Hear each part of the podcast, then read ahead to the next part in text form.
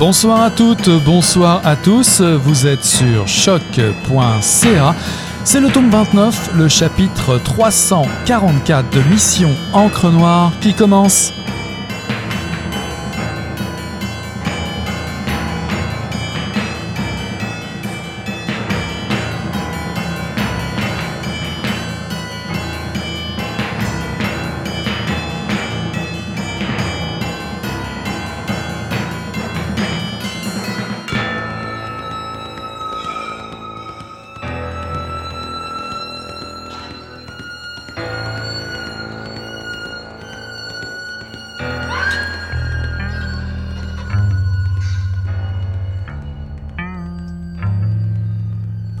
Célia ne le verrait pas pleurer.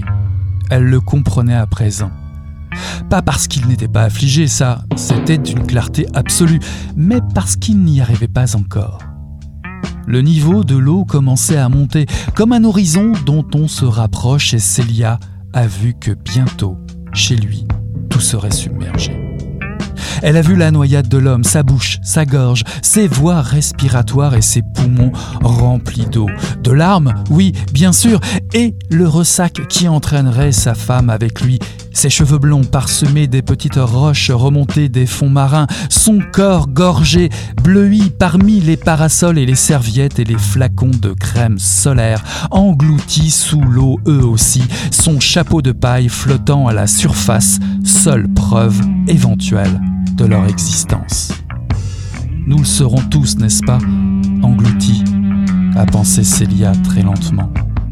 Et une onde de peine et de douleur l'a presque fait crier, là, dans la salle d'attente de l'hôpital de Martha's Vineyard, parmi les enfants aux bras cassés et les touristes souffrant d'insolation. Une onde de peine et, oui, malgré elle, contre elle, d'amour pour cet homme repu aux yeux gris. Une larme, une seule, a jailli sur sa joue droite, et en coulant cette larme a suivi une trajectoire sinueuse le long de son nez, au coin de sa bouche, prenant son élan dans la courbe de son menton avant de venir s'écraser sur ses shorts rouges, y laissant une trace foncée comme une goutte de sang tombée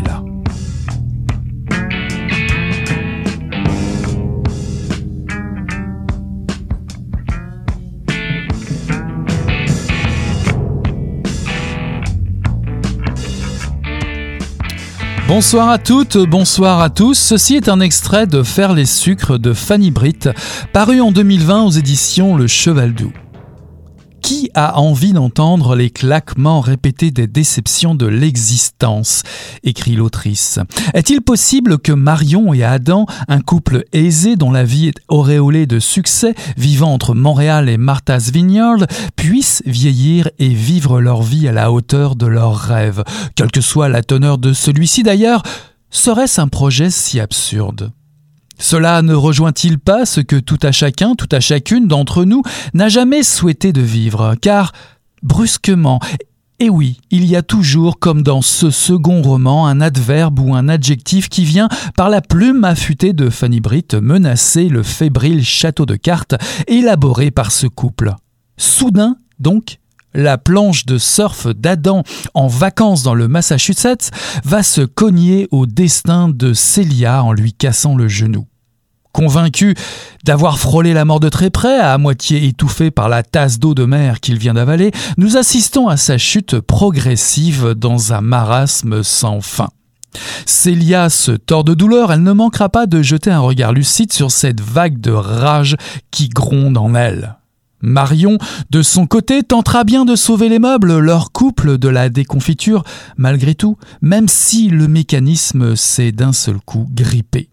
Multipliant habilement les points de vue, l'écriture corrosive de l'autrice nous immerge efficacement dans un univers de privilèges qui tombent les uns après les autres. Le niveau des eaux a commencé à monter et certains, certaines seront submergés. J'invite Fanny Britt à nous en parler ce soir à Mission Encre Noire. Bonsoir Fanny. Bonsoir, bonsoir. Alors vous êtes écrivaine, dramaturge, scénariste et traductrice. Vous comptez une quinzaine de pièces de théâtre à votre actif, dont Bienveillance, lauréate du prix du gouverneur général du Canada en 2013, Hurlevent en 2018, Lizzie en, en 2020, écrite avec Alexia euh, Burger, j'imagine qu'on dit ça comme Burger. Euh, deux romans graphiques illustrés par Isabelle Arsenault, Jane et ou Jeanne Le Renard et moi, Louis parmi les spectres, traduit dans une dizaine de langues. Vous avez publié deux essais féministes, Les tranchés en 2013 et Les retranchés récemment en 2019 euh, chez Atelier 10. Votre premier roman, Les Maisons, a été finaliste pour le prix France-Québec et le prix littéraire des collégiens et a figuré sur la liste préliminaire du prix des libraires en 2016. Quelle boucle relie donc le King Kong théorie de Virginie Despentes et une citation de Mad Men, la série que vous citez en exergue de ce roman?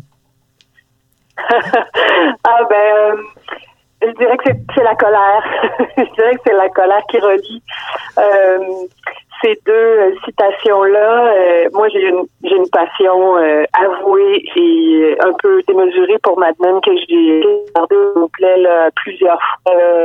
genre je pense ma cinquième écoute des épisodes, j'ai comme besoin d'y retourner régulièrement. Pour moi, c'est une écriture qui est très très fine et, et qui qui est menée de manière assez impressionnante, très virtuose, justement la colère des femmes euh, qui, euh, comment dire, qui mijote, qui mijote un peu sous couvert pendant des années pour ensuite euh, éclater à un point de non-retour. C'est ce qui m'a intéressé beaucoup dans Mad Men à travers les personnages de Peggy, entre autres.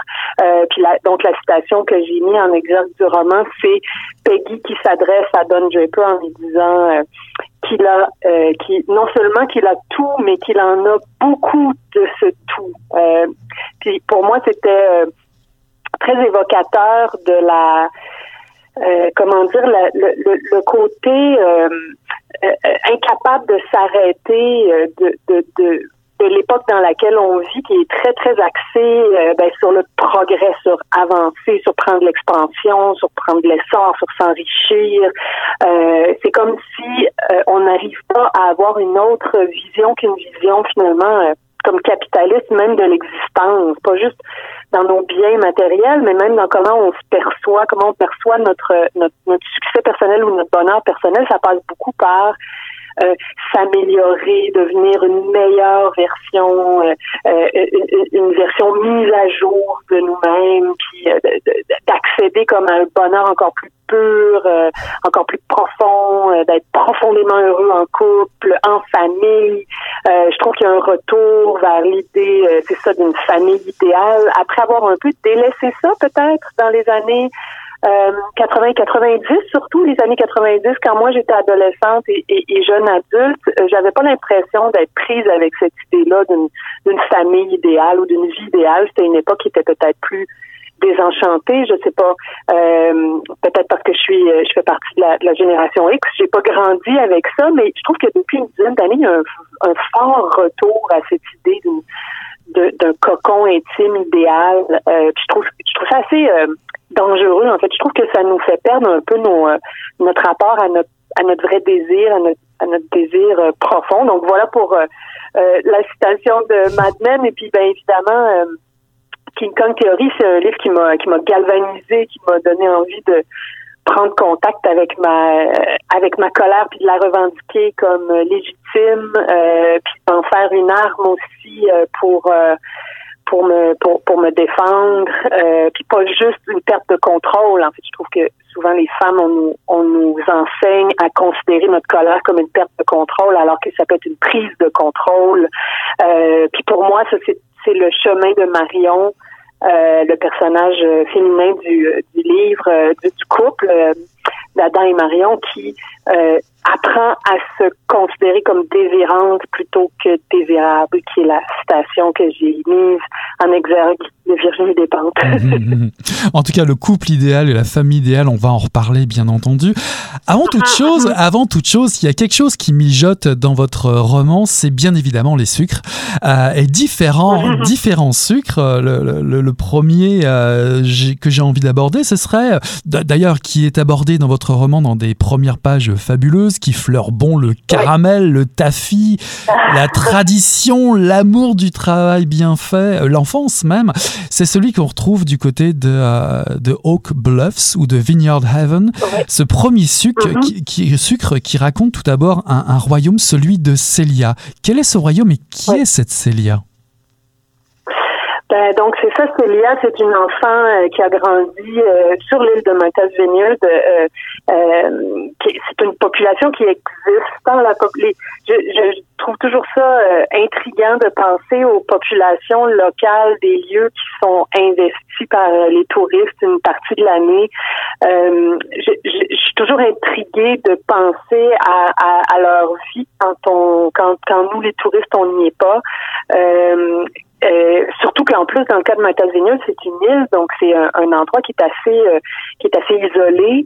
Euh, et évidemment, ben il y a là un contraste énorme de privilèges parce que particulièrement Matazénia, c'est un lieu de, de, de, richesse pour les touristes. ne va pas là qui veut, là, ça coûte cher, même juste mettre ton une voiture sur le traversier pour se rendre sur l'île en, pleine saison, ça coûte 2 300 dollars, c'est très cher.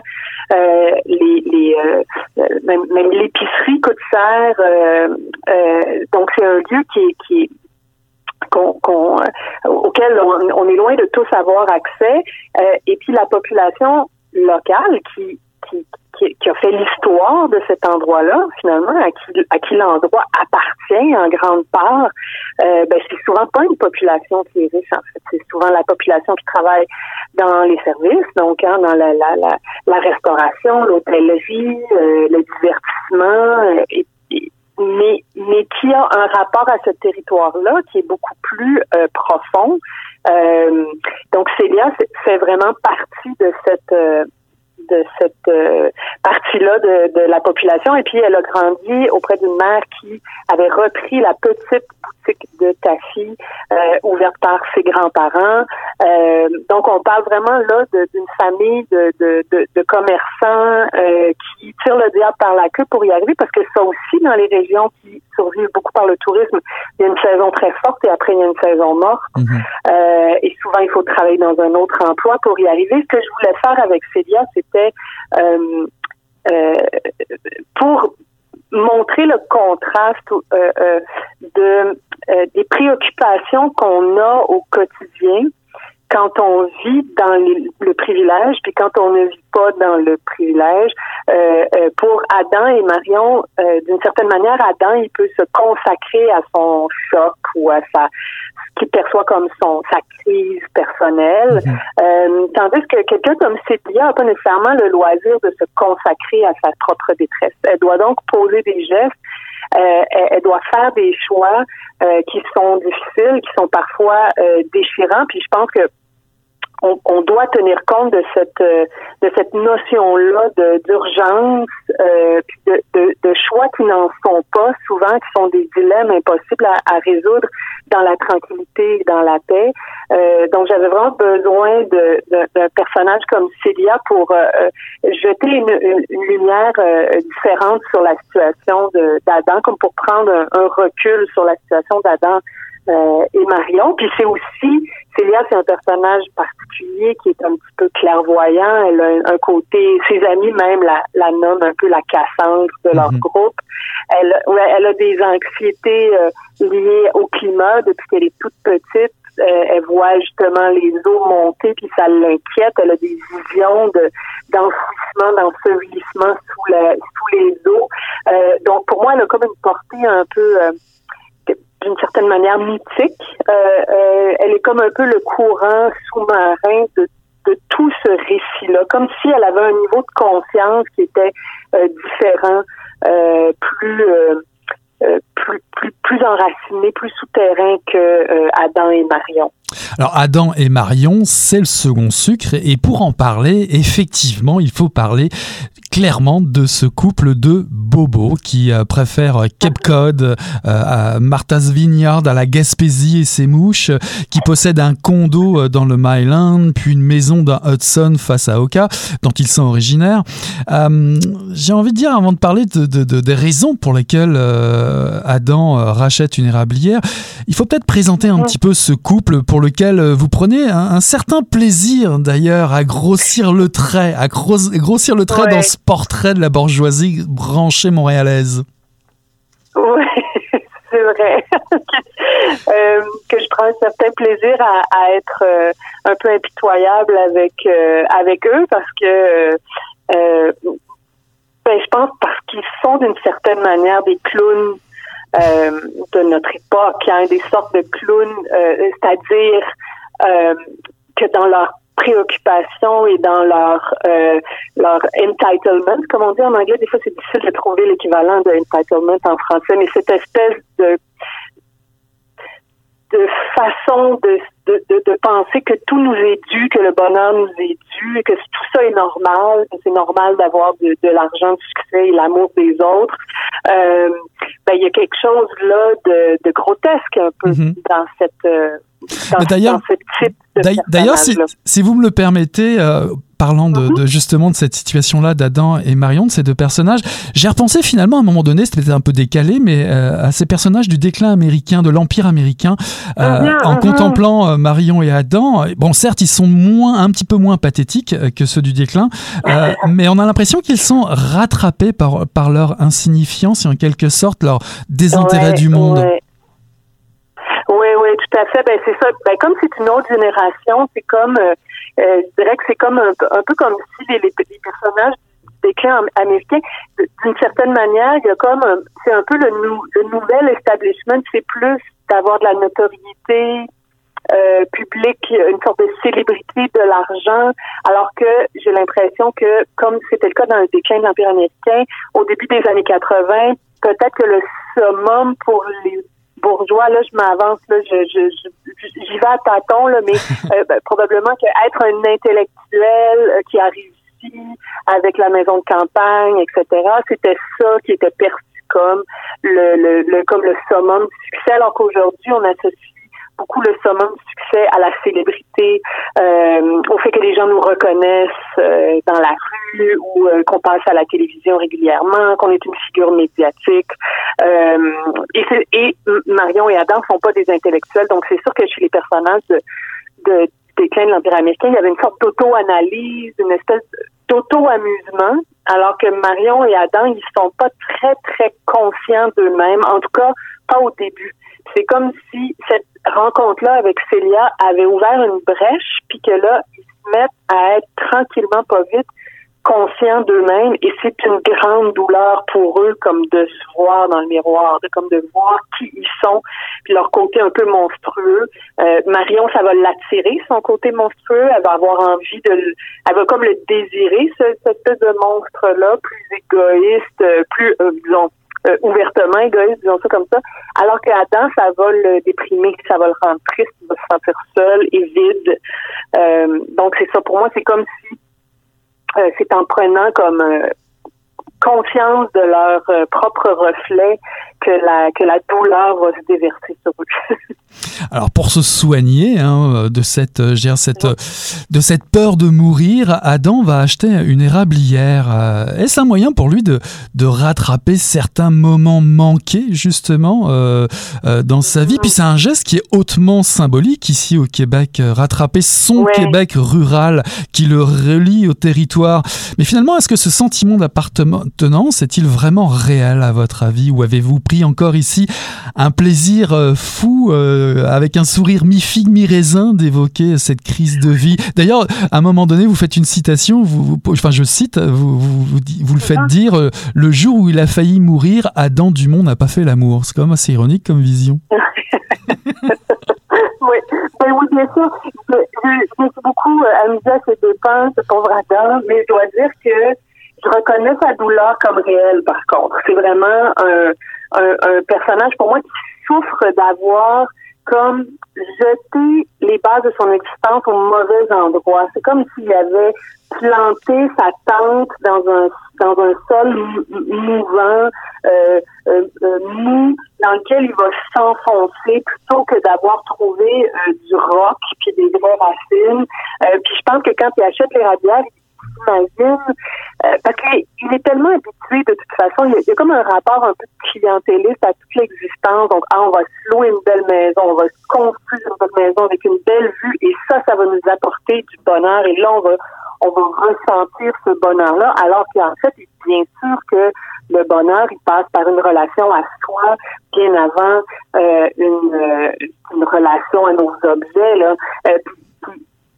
Quand, il achète l'érablière, il y a cette projection-là, encore une fois, il rencontre la famille Sweet, donc ces gens à qui appartenait cette terre-là avant, et il les trouve tellement euh, formidablement authentiques. Pour lui, c'est comme si c'était un, un, un, trait de personnalité, un trait de personnalité auquel il y aurait accès en achetant leur terre, comme si, en s'abreuvant à la même source, il allait devenir comme eux aussi, donc c'est extraordinairement naïf de sa part de penser que ça fonctionne comme ça. C'est très immature aussi. Mais je pense que c'est très sincère pour lui. Je pense qu'il veut vraiment, en se, en se réchauffant à ces gens-là, euh, devenir comme eux. Parce que je pense que finalement, c'est un, c'est un homme qui, euh, qui, qui, jamais vraiment euh, eu de, de relations solides à, à, sa, à sa propre, à ses propres désirs, puis, et qui paradoxalement a fait tout ce qu'il voulait dans sa vie.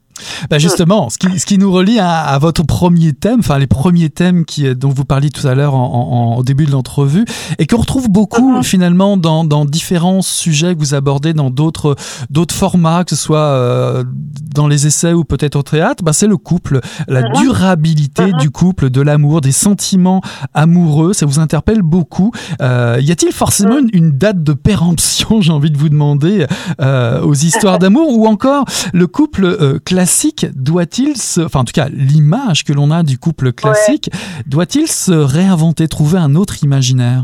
Mmh.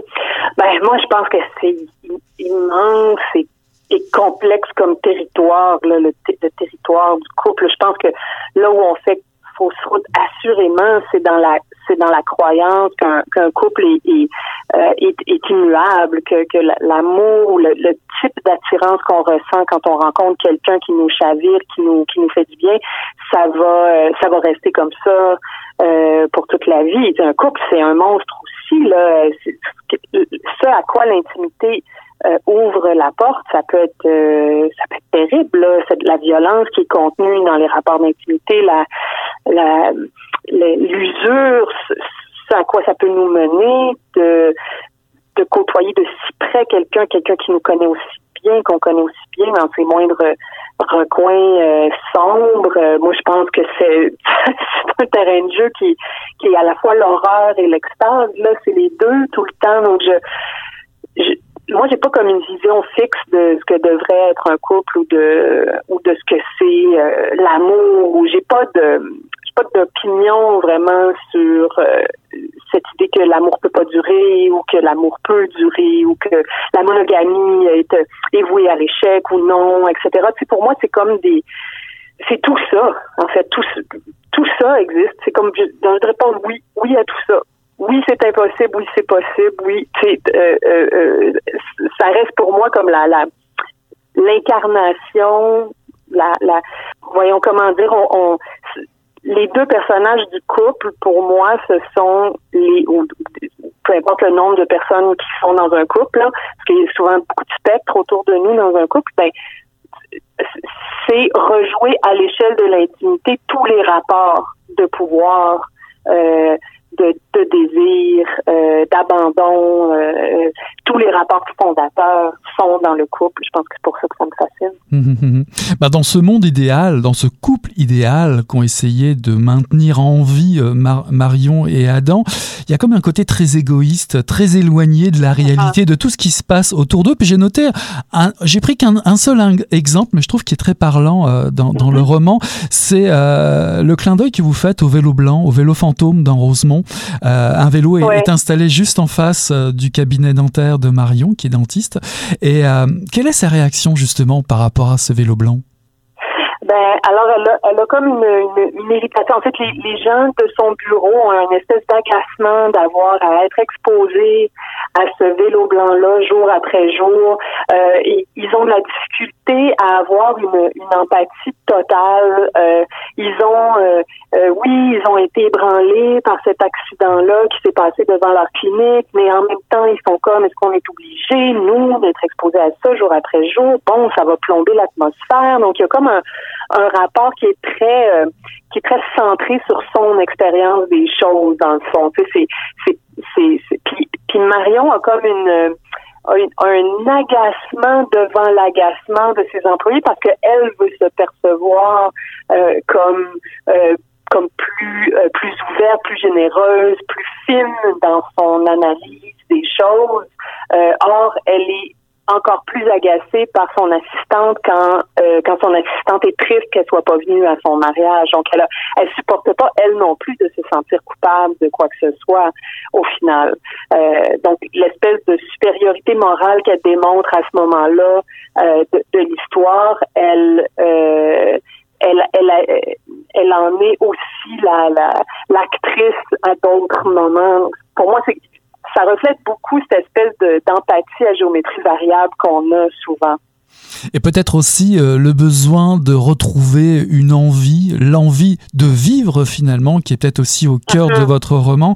Euh, Vous abordez un thème qui est aussi très important, parce qu'on le retrouve déjà dans votre essai euh, Les tranchées, c'est l'avortement, donner naissance. Euh, ou, mhm, si, ou si, si, refuser ou donner naissance engage autant, euh, ni plus ni moins. c'est une question de responsabilité à la fois des femmes et des hommes, mais beaucoup plus souvent des, pour les femmes d'ailleurs. Et vous vous, vous, pensez que les deux sont comme un acte euh, d'amour? Parce que Célia, qui vient d'avorter dans le livre, euh, elle retrouve finalement un lien avec sa mère. La symbolique du sang, c'est très important pour vous dans ce roman-là.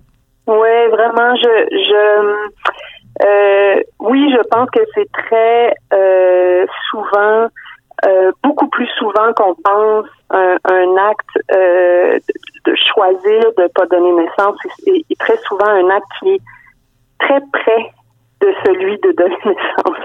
On pense que c'est l'acte opposé, mais c'est souvent très près parce qu'il y a comme une euh, il y a un rapport au euh, il, y a un, il y a un lien ce lien là existe entre entre toutes les personnes euh, qui ont pu donner naissance ou n'ont pas pu donner naissance. C'est notre rapport à la à la transmission puis notre, notre rapport à au au respect qu'on a de la vie, que, que, ce soit la vie de cette personne-là qui, qui porte ou pas un enfant, ou celui de la vie qu'on décide de mettre au monde. Pour moi, c'est des choses qui sont extrêmement euh, complexes et remplies de toute l'expérience humaine. pour moi, le, geste de Célia, euh, comme vous le mentionniez, c'est pour elle, il y a une ouverture, un lien qui se crée avec sa mère euh, et aussi avec sa belle-sœur, avec qui elle a eu une, discussion au sujet de la perception euh, que qu'on peut avoir d'une fausse couche versus un avortement. Euh, et finalement, ce dont Célia prend conscience, c'est que tout ça, tout ça, c'est la vie des femmes. Puis euh, il y a un fil qui les relie toutes dans l'histoire. Et ces gestes-là sont pas des gestes opposés, au contraire, sont des gestes qui s'inscrivent très en solidarité les uns des autres. Alors évidemment, le personnage qui porte ce questionnement, vous l'avez dit, c'est Célia. Mais Célia, je me suis demandé, uh-huh. n'est-elle pas votre euh, Greta Thunberg euh, Et puis surtout, pourquoi, pourquoi, pourquoi avoir choisi que ce personnage soit américain? Ben vraiment parce que j'envoyais euh, Marion et Adam aux États-Unis pour leurs vacances. je voulais que pour eux ce soit très lointain. J'avais l'impression que s'ils étaient allés euh, euh, en, en, en, Gaspésie, euh, justement, ben, le personnage aurait été québécois, aurait vécu au Québec, et puis là, il n'y aurait pas eu toute leur tout leur rapport de pseudo-héroïsme quand ils proposent de payer pour les soins de santé, etc. Il n'y aurait pas eu à, à, avoir tout ce, cette espèce de faux dilemme qu'ils ont eu quelques secondes dans leur tête parce qu'ils ont rapidement accepté quand euh, Célia a refusé euh, de, recevoir leur, leur, argent. Donc pour moi, euh, je, je, trouvais ça intéressant que ce soit un personnage qui a absolument pas les mêmes le même confort. Puis pour ce qui est de l'accès aux soins de santé aux États-Unis, on sait qu'il y a une différence qui est assez marquée avec l'accès aux soins de santé au Québec.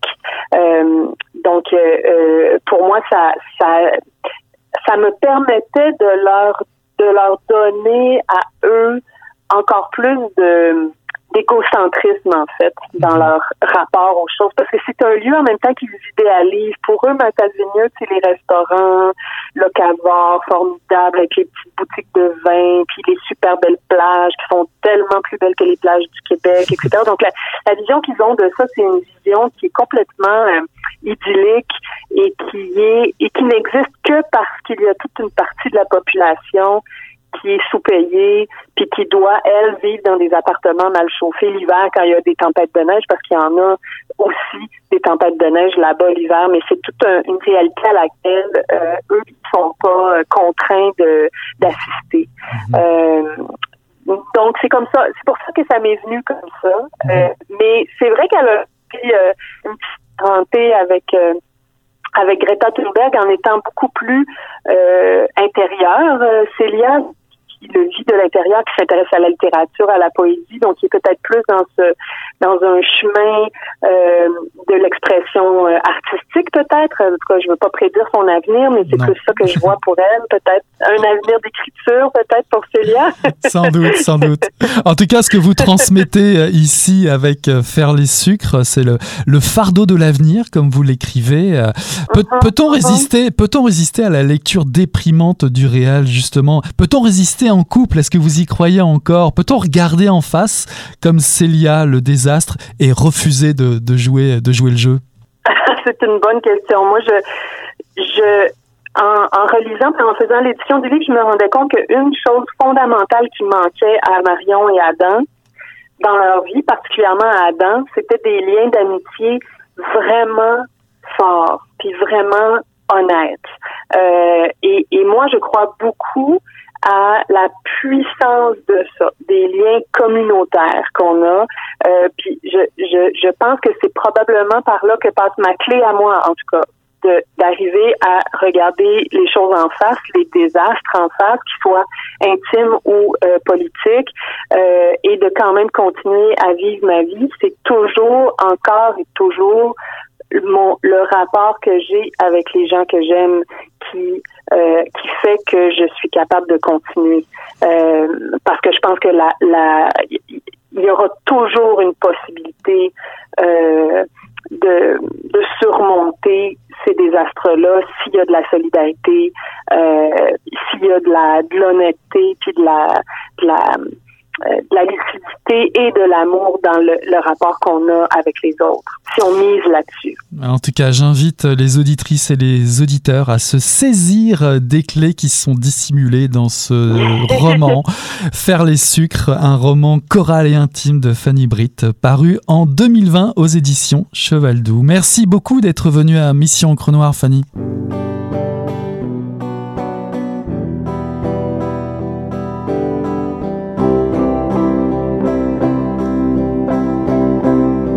Mystérieusement, Liv Maria retrouvait dans les cheveux de Flynn l'odeur de plusieurs maisons où elle avait vécu.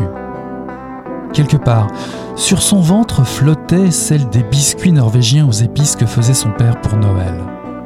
Dans ses mains, il y avait l'odeur salée de ses mains à elle le jour où elle avait pleuré la mort de ses parents et parfois aussi une odeur de sueur dans laquelle elle reconnaissait celle de son enfance.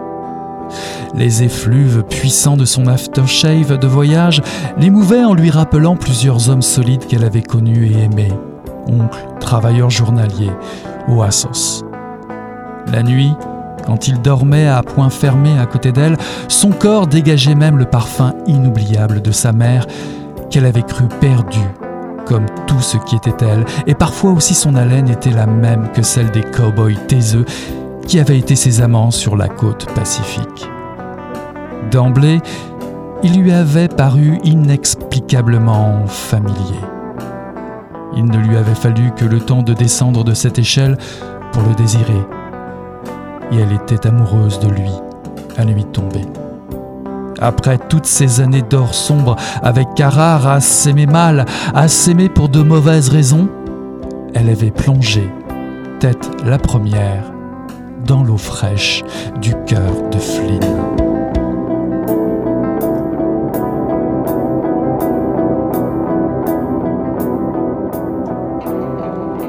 Ceci est un extrait de Liv Maria de Julia Kerninon, paru en 2020 aux éditions Annika Parence. Son nom est Liv Maria Christensen.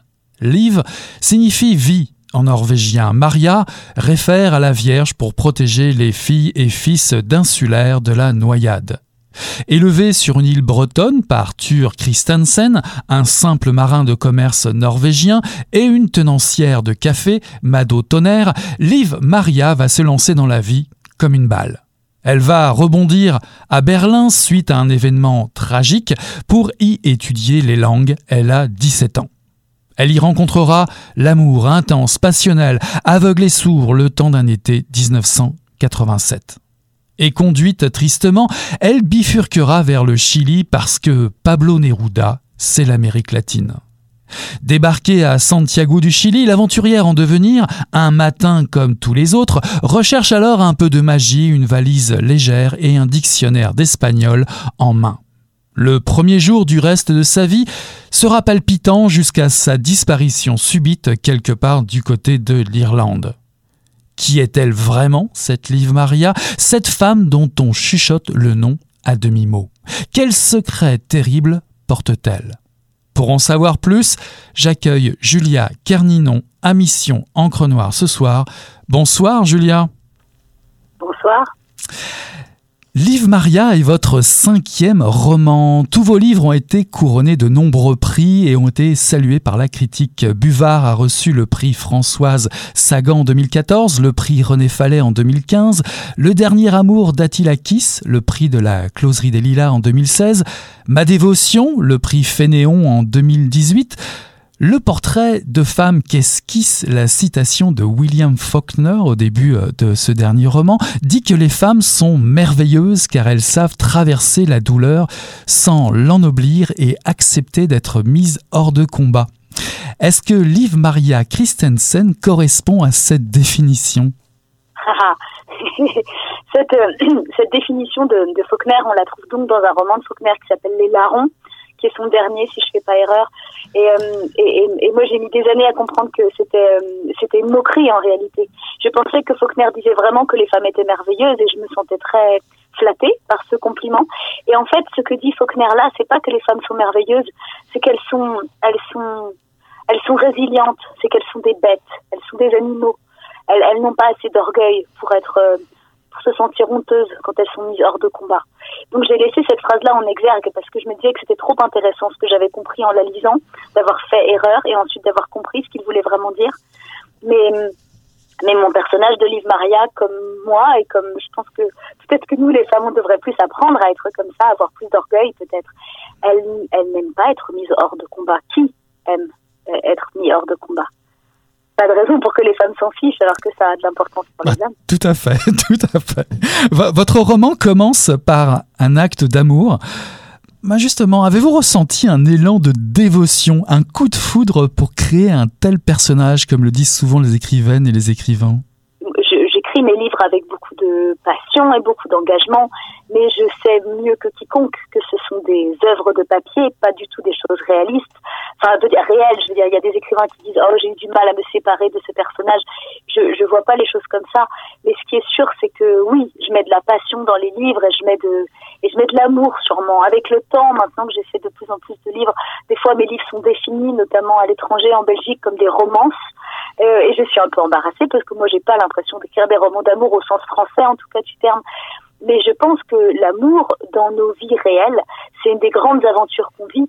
Donc dans les livres que j'écris, euh, ça me semblerait bizarre de faire l'impasse du sentiment amoureux ou du sentiment tout court, du sentiment amical. Enfin, je trouve que ce qui se passe dans notre cœur, c'est sans doute la chose la plus importante qui nous arrive de toute notre vie en réalité. C'est ce qui va décider de tout le reste.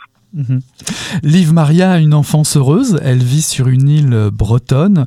Euh, quelle image a-t-elle de son père et, de sa mère? Vous faites, vous, vous écrivez, l'un pourrait être le portrait craché de Flaubert, le père, et l'autre, la mère, symbolise Pallas Athéna, la déesse grecque de la sagesse, la conseillère euh, d'Ulysse. Une pomme sauvage d'ailleurs, euh, précise le père. De qui tient-elle? Quel rapport a-t-elle avec ses parents? Quel, quel rôle joue-t-il pour elle?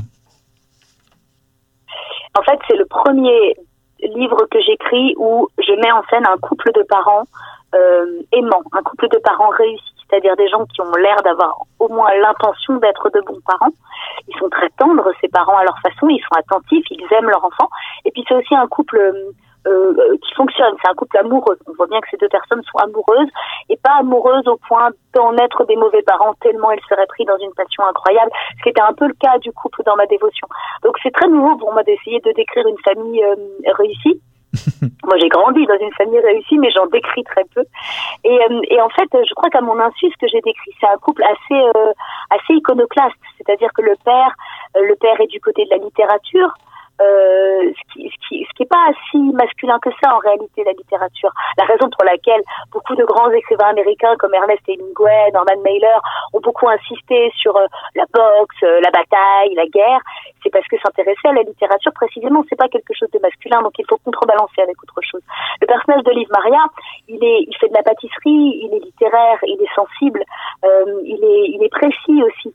Tout ça c'est des qualités on on, on mesure pas toujours à quel point les qualités sont distribuées entre les hommes et les femmes. Et lui, c'est un personnage en fait plutôt féminin, alors que la mère de Liv Maria, elle est, elle est petite, elle est sèche, elle est dure, elle est très silencieuse. C'est une femme de poigne qui dirige un café, et donc à sa façon, elle a beaucoup d'attributs masculins. Et c'était pas du tout un programme pour moi de faire ça. C'est juste à ma grande surprise, en écrivant ces personnages, je me rends compte a posteriori qu'ils sont loin des canons. Euh, mais ils apprennent à Liv Maria. Euh, ils apprennent à Liv Maria peut-être ça, que l'amour n'a rien à voir avec les statuts euh, et qu'il n'y a pas de qu'il n'y a pas vraiment de rôle à signer, qu'il n'y a pas vraiment de limite, qu'on n'est jamais vraiment ce que les gens pensent qu'on est. Qu'on peut avoir l'apparence d'une toute petite femme sur une île et qu'en réalité on est à l'intérieur mhm. un empereur. Mhm.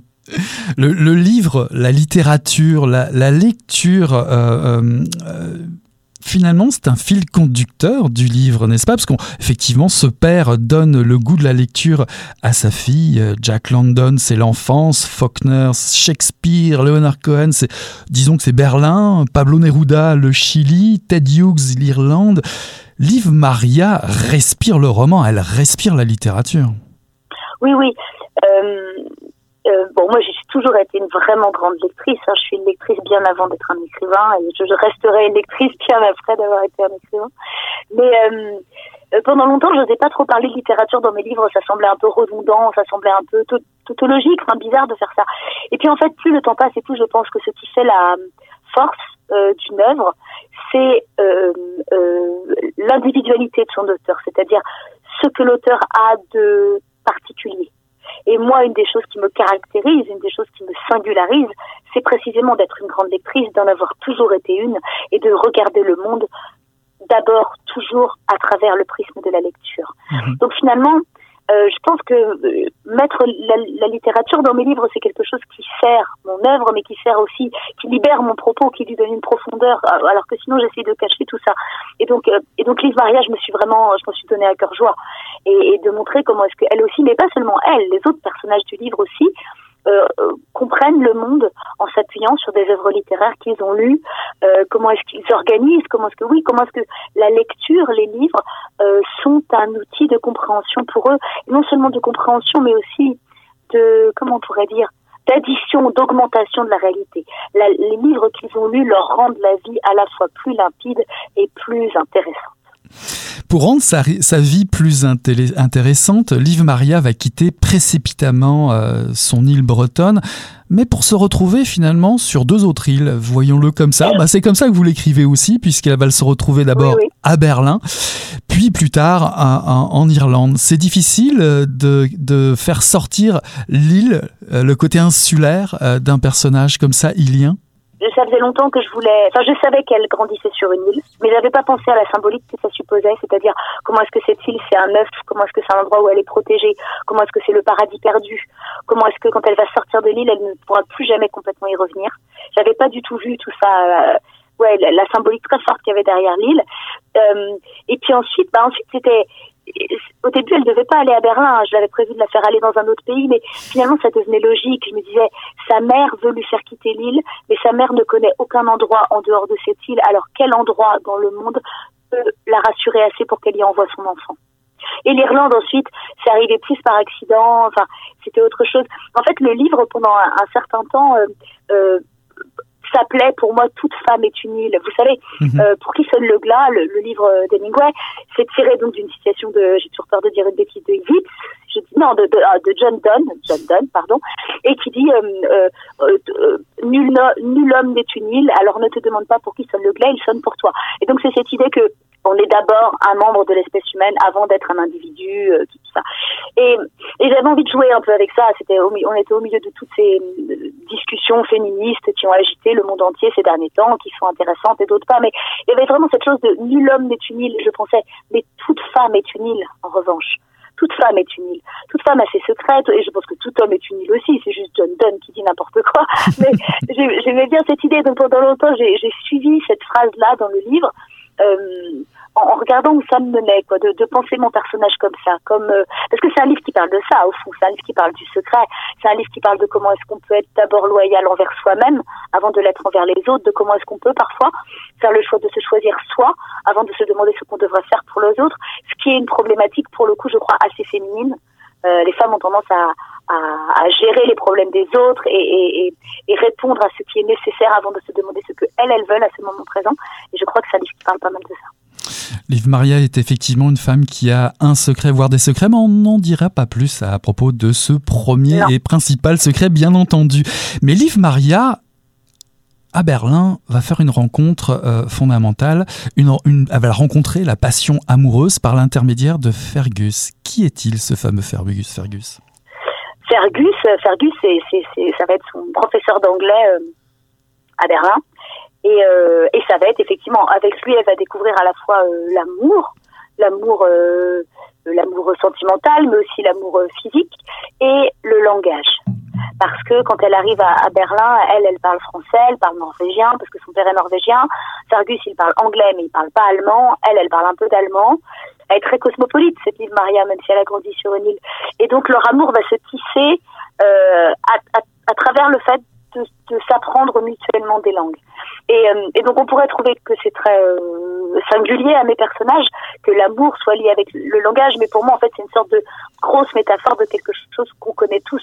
C'est-à-dire que on pense qu'on parle tous la même langue, mais même quand on rencontre quelqu'un qui a la même langue maternelle que nous, on ne cesse de se traduire ce qu'on est en train de se dire. On ne cesse d'expliquer le mot qu'on a prononcé, d'expliquer ce qu'il veut dire pour nous, de le préciser, de le. C'est pour ça que c'est tellement difficile de communiquer par texto, parce qu'on n'a jamais les nuances. Et donc en fait, cette chose de la traduction, de, de, le fait que le langage n'est pas le même sens pour tout le monde et que quand on rencontre quelqu'un pour la première fois, on met quelques semaines ou quelques années ou que parfois on ne parvienne jamais à trouver un terrain d'entente en termes de langue, à vraiment se comprendre. La compréhension, elle dépend pas de la grammaire. Elle dépend encore autre chose, peut-être quelque chose qui a à voir avec l'instinct. Et donc, moi, je mets en scène ça avec un professeur et son élève et puis aussi avec tout ce que ça suppose de tomber amoureuse de son professeur. Qu'est-ce que c'est que cette relation de pouvoir? Est-ce que c'en est vraiment une? Lequel des deux a le pouvoir? Enfin, mais, mais ça parle de, ça parle de ces premiers pas de la rencontre amoureuse et puis de ce que c'est que le premier amour. À quel point le premier amour, on le prend pour une sorte de euh, moule de tout ce qui va nous arriver après. Comment est-ce qu'on on met, on met des années à comprendre ce qui s'est vraiment passé dans le premier amour. Surtout si on a eu ce premier amour avec quelqu'un qui avait des années d'avance sur nous, mhm. qui donc ne l'a pas vécu euh, au même stade d'innocence, vraisemblablement. Et pourtant, et pourtant, lorsqu'elle pose le regard sur lui, sur Fergus, elle a comme une intuition euh, aurait-elle pu deviner euh, qu'il était euh, qui il était vraiment? Et puis surtout elle cite cette phrase de son père qui, à propos que lui cite à propos de Faulkner qui dit Derrière une phrase, il y a quelque chose d'immense qui se prépare. A-t-elle l'intuition que quelque chose s'illumine dans sa vie avec cette rencontre Et j'ajouterais, À votre tour, est-ce que l'esquisse de votre à l'esquisse de votre personnage, aviez-vous ou saviez-vous qu'elle vous mènerait loin également? Ah oui, ça je savais. euh, je vous parlais tout à l'heure de, je vous parlais tout à l'heure de la citation de John Donne. Un autre, un autre euh, écrivain qui a été derrière ce livre d'une certaine façon, c'est euh, Agatha Christie et Hercule Poirot. Moi, je lis beaucoup Agatha Christie. Dès que je me sens menacée, je relis tout Agatha Christie. Euh, et c'est honteux parce que j'ai tout lu dix fois et je ne sais jamais qui est le coupable. C'est quand même ridicule. Mais et je lisais pendant que j'écrivais ce livre et que j'essayais, j'avais toutes sortes d'émotions avec ce livre, mais j'arrivais pas à trouver exactement ce que j'essayais de dire, j'arrivais pas à trouver la ligne directrice tout à fait. Et en fait, dans un Agatha Christie, une femme de la haute société dit à Hercule Poirot, euh, j'ai vraiment cette intuition. Mais vous ne croyez pas à l'intuition, bien sûr, vous, monsieur Hercule Poirot. Hercule Poirot, qui est très misogyne et qui, en plus, est assez cartésien, il lui dit, non, madame, en effet, je ne crois pas à l'intuition féminine, je pense que c'est n'importe quoi. Je pense que ce que vous appelez de l'intuition, c'est que vous n'avez pas compris ce que vous compreniez. Et ça, ça m'a beaucoup intéressé, cette idée que parfois notre cerveau perçoit à notre insu des informations tout à fait hum, solides et fiables, mais que on se rend pas compte qu'on les a comprises. Et donc, hum, et, donc, le livre parle aussi pas mal de ça. En fait, les personnages, tous à des moments différents, se méprennent sur quelque chose ou enregistrent une information, mais mais mais s'en rendent pas compte. Et donc, ils vont la poursuivre ensuite. Et donc, c'était ça aussi. Moi, ça me fascine toujours cette histoire du premier regard que ça donne lieu à une rencontre amoureuse ou pas, on rencontre des gens et la première fois qu'on les voit, on les voit d'une certaine façon. Oui, puis il y a aussi les relations dans un roman entre les différents destins, parce que sans rentrer trop dans les détails, effectivement, L'amour avec Fergus va connaître une, fin euh, tragique et elle va euh, décider de partir en, voyage en Amérique latine. Néanmoins, néanmoins, lorsque d'un côté euh, Fergus fait une chute dans l'escalier, bah, finalement, Liv Maria va se briser le dos, elle, en Amérique latine. Il y a décidément une relation de destin entre vos personnages. Est-ce que, comme dans Jeanne Eyre de Charlotte Brontë, il est difficile d'échapper à un premier amour ou à son influence? Je pense, je pense bien sûr, mais c'est pas forcément très grave. Et je pense que je pense que le premier amour, je pense que c'est un peu, vous savez, quand quand on lit pour la première fois un livre d'un auteur et qu'ensuite on va juger tous ses livres à l'aune de ce livre-là. Pour nous, cet auteur sera toujours d'abord l'auteur de ce livre-là et on va se dire ah ça c'était plus court, plus long, mieux, moins bien. Mais on va toujours l'identifier à ça. Et ben peut-être qu'il y a quelque chose comme ça avec l'amour dont on se débarrasse ou pas avec le temps. Mais le premier amour c'est c'est le premier pas dans un nouveau monde. C'est aussi souvent le premier pas dans un monde de d'adultes d'une certaine façon. Donc évidemment que évidemment que, que ça marque beaucoup.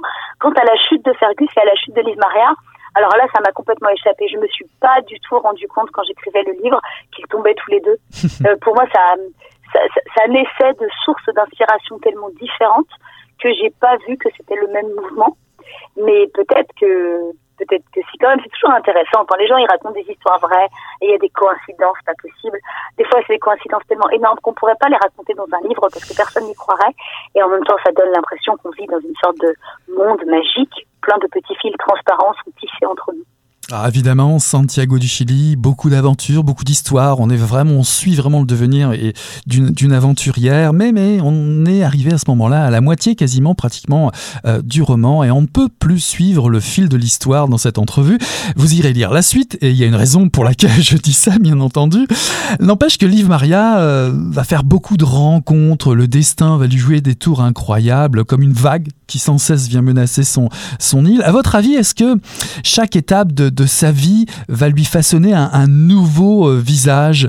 Euh, Est-ce que ça va lui révéler une autre facette d'elle-même d'elle-même à, chaque fois? Ou bien, ou bien euh, cela va-t-il lui confirmer cette intuition qu'elle avait peut-être depuis toujours, cette liberté de vivre a, ou cette envie de vivre différemment qui la guide depuis l'enfance, depuis son île? Je pense que je pense qu'un peu comme, comme chacun de nous, elle est ce qu'elle fait. Les choses que nous faisons nous change et en même temps on fait des choses en fonction de qui on est, on est attiré par certaines choses. Donc d'une certaine façon, oui, elle reste toujours elle, elle reste toujours la jeune fille de l'île. C'est comme un noyau dur, et c'est ça aussi pour nous tous, notre enfance, c'est le noyau dur. On ne peut jamais complètement s'en débarrasser, qu'on en soit content ou pas, qu'elle ait été euh, bienveillante ou pas. Euh, on, est toujours les mêmes yeux ouverts qui regardent et on voit davantage le monde extérieur que nous voyons nous-mêmes quand je travaillais sur le livre, à un moment, un des squelettes que j'ai essayé pour travailler, c'était de découper le livre en différents incarnations justement. Donc je me disais, ok, il y aurait une partie, ça serait le bébé, il y aurait bébé, petite fille, fille fleur, patiente quand elle est à l'hôpital, euh, pièce rapportée, comme on dit en Bretagne, des belles filles. Euh, il y aurait la, la co-girl, la businesswoman, euh, il y aurait euh, la traîtresse, il y aurait la femme, la mère, vous voyez. Et je pensais à toutes ces tous ces visages qu'on peut avoir dans notre vie et comment est-ce qu'en général les gens qui nous rencontrent nous associent au visage qu'on porte à ce moment-là ou qu'on porte devant eux à ce moment-là et qu'on oublie tous les uns sur les autres qu'on a tous porté d'autres visages avant et que donc il y aurait des couches et des couches et des couches à soulever pour vraiment savoir qui est dessous. On a tendance à, oui, à voir les gens dans un contexte comme si on les voyait sur, sur un décor de carte postale. Mais on a tous été ailleurs à un autre moment et on a tous été d'autres personnes. Mais on se demande quand même si la vie domestique euh, n'est pas, n'est pas trop étriquée pour un personnage tel que Liv Maria, elle qui caresse ses fameux anneaux en or. Vous allez peut-être nous dire un petit mot sur la signification de ces anneaux. N'empêche qu'elle va même devenir libraire. On peut se demander aussi, elle le fait en hommage posthume à ses parents, euh, mais on peut se demander aussi si là aussi c'est un bon choix pour un, un, tel personnage, un grand personnage de roman comme celui-ci. Et quand on est aussi romanesque qu'elle, que Liv Maria, euh, elle qui incarne tellement d'héroïnes, n'est-ce pas des, un, choix de vie un peu incertain, euh, justement cette vie domestique, ou, même, pourquoi pas, travailler dans une librairie? Euh, Évidemment, c'est une des questions soulevées dans le livre. La, vie domestique, euh, peut-être qu'on n'a pas encore écrit le grand roman de la vie domestique d'une certaine façon. Aussi, peut-être parce que c'est un sujet un, un, peu féminin, mais la vie domestique, c'est c'est une aventure aussi. Hein. Y survivre, c'est quelque chose. Euh, le, la façon dont c'est d'une certaine façon le contraire de la liberté, la façon dont c'est en même temps une extrêmement bonne cachette. Il euh, y a beaucoup de choses à dire sur la vie domestique et c'est une aventure d'y survivre. Vraiment, il y a quelque chose comme ça, je trouve. Et la librairie, la librairie, c'est un peu pareil. La librairie, c'est un bon cheval de Troie. En fait, on dirait qu'elle a juste pris un petit commerce modeste dans un village et en fait, quand elle, quand elle se tient dans sa librairie, c'est la liberté absolue parce qu'elle peut lire tous les livres et à travers les livres, elle peut se trouver à n'importe quel endroit. Pour moi, cette librairie, je creuse pas du tout ça dans mon livre parce que c'est pas ce genre de livre que j'écris. Pour moi, il y a quelque chose de magique. Elle est vraiment dans une sorte de, de, de, de caverne, refuge, ventre maternel, enfin tout ce qu'on veut. Mais à cet endroit-là, elle est intouchable et elle peut, en gros, à la fin de sa vie, je veux dire les dix dernières années de sa vie, c'est une mère, c'est une épouse, elle a sa maison, elle fait toutes les choses que doivent faire les mères et les épouses, en tout cas qu'elles doivent, qu'on pense qu'elles doivent faire. Et puis, et puis dans la journée, elle va dans cette librairie et là, elle peut à nouveau être absolument qui elle veut. Donc c'est pas, c'est pas, c'est pas un choix si, étriqué, c'est plutôt un, bon, une bonne planque. en tout cas, c'est peut-être aussi une bonne planque pour vous, puisque ça vous permet aussi de nous faire découvrir vos goûts littéraires éclectiques. Vous citez beaucoup d'autrices et d'auteurs qu'on va retrouver sur les étagères de cette librairie, euh, Gogol, Nabokov, Sylvia Plath, Elisabeth Browning, euh, Karen Blixen, Gertrude Stein, je vais en passer, Flaubert, Toni Morrison. Serait-ce là votre euh, bibliothèque idéale? Puis vous rajoutez, pour finir justement, il est question de classement de livres entre Flynn et, et Liv Maria. Est-ce si révélateur que ça, la façon dont quelqu'un classe ses livres? Comment classez-vous les vôtres d'ailleurs? Alors, euh, oui, les livres qui sont dans la librairie de Liv Maria, c'est des livres qui pour moi sont des bons livres. Mais en fait, si vous regardez bien, c'est des livres qui sont relativement unanimement considérés comme des bons livres. Mon goût me porte vers, euh, je suis une conservatrice, mon goût me porte vers des classiques occidentaux. En réalité, c'est ça cette liste.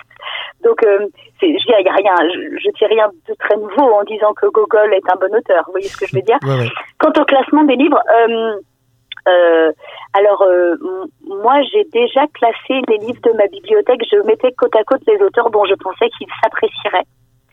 Euh, mais maintenant, je vis depuis quelques années avec un homme et lui, il classe les livres par ordre alphabétique et il met la non-fiction à part en général. Et puis il y a une étagère à part pour les livres qui ont été comment on dit, ma bibliographie pendant mon doctorat. Mais le secret, c'est que on classe les livres. Évidemment, les gens qui viennent chez nous, on a beaucoup, beaucoup de livres, les déplace et, moi, je suis connue pour savoir où se trouve le livre dans la bibliothèque, même quand il a été déplacé. En fait, je travaille toute la journée dans le salon où se trouve notre bibliothèque et je me sers de la bibliothèque. Donc, même quand elle est complètement en bazar, je sais où est le livre. Donc, au fond, la bibliothèque, elle est dans ma tête. en tout cas, en tout cas, dans nos bibliothèques, dans vos bibliothèques, chères auditrices et auditeurs, il est certain que euh, ce roman, euh, Livre Maria, euh, occupera une belle place et selon vos goûts, il a de grandes chances qu'il soit vers le début. Livre Maria de Julia Kerninon, paru en 2020 aux éditions Annika Parence. Merci beaucoup d'avoir accepté cette invitation, Julia. Voilà qui conclut Mission Encre Noire, le tome 29, le chapitre 344. J'ai eu le plaisir de recevoir en entrevue en première partie Fanny Britt pour nous présenter Faire les sucres, un roman paru en 2020 aux éditions Le Cheval Doux. En seconde partie d'émission, Julia Kerninon est venue nous rendre visite pour nous présenter Liv Maria, paru en 2020 aux éditions Annika Parence. Bye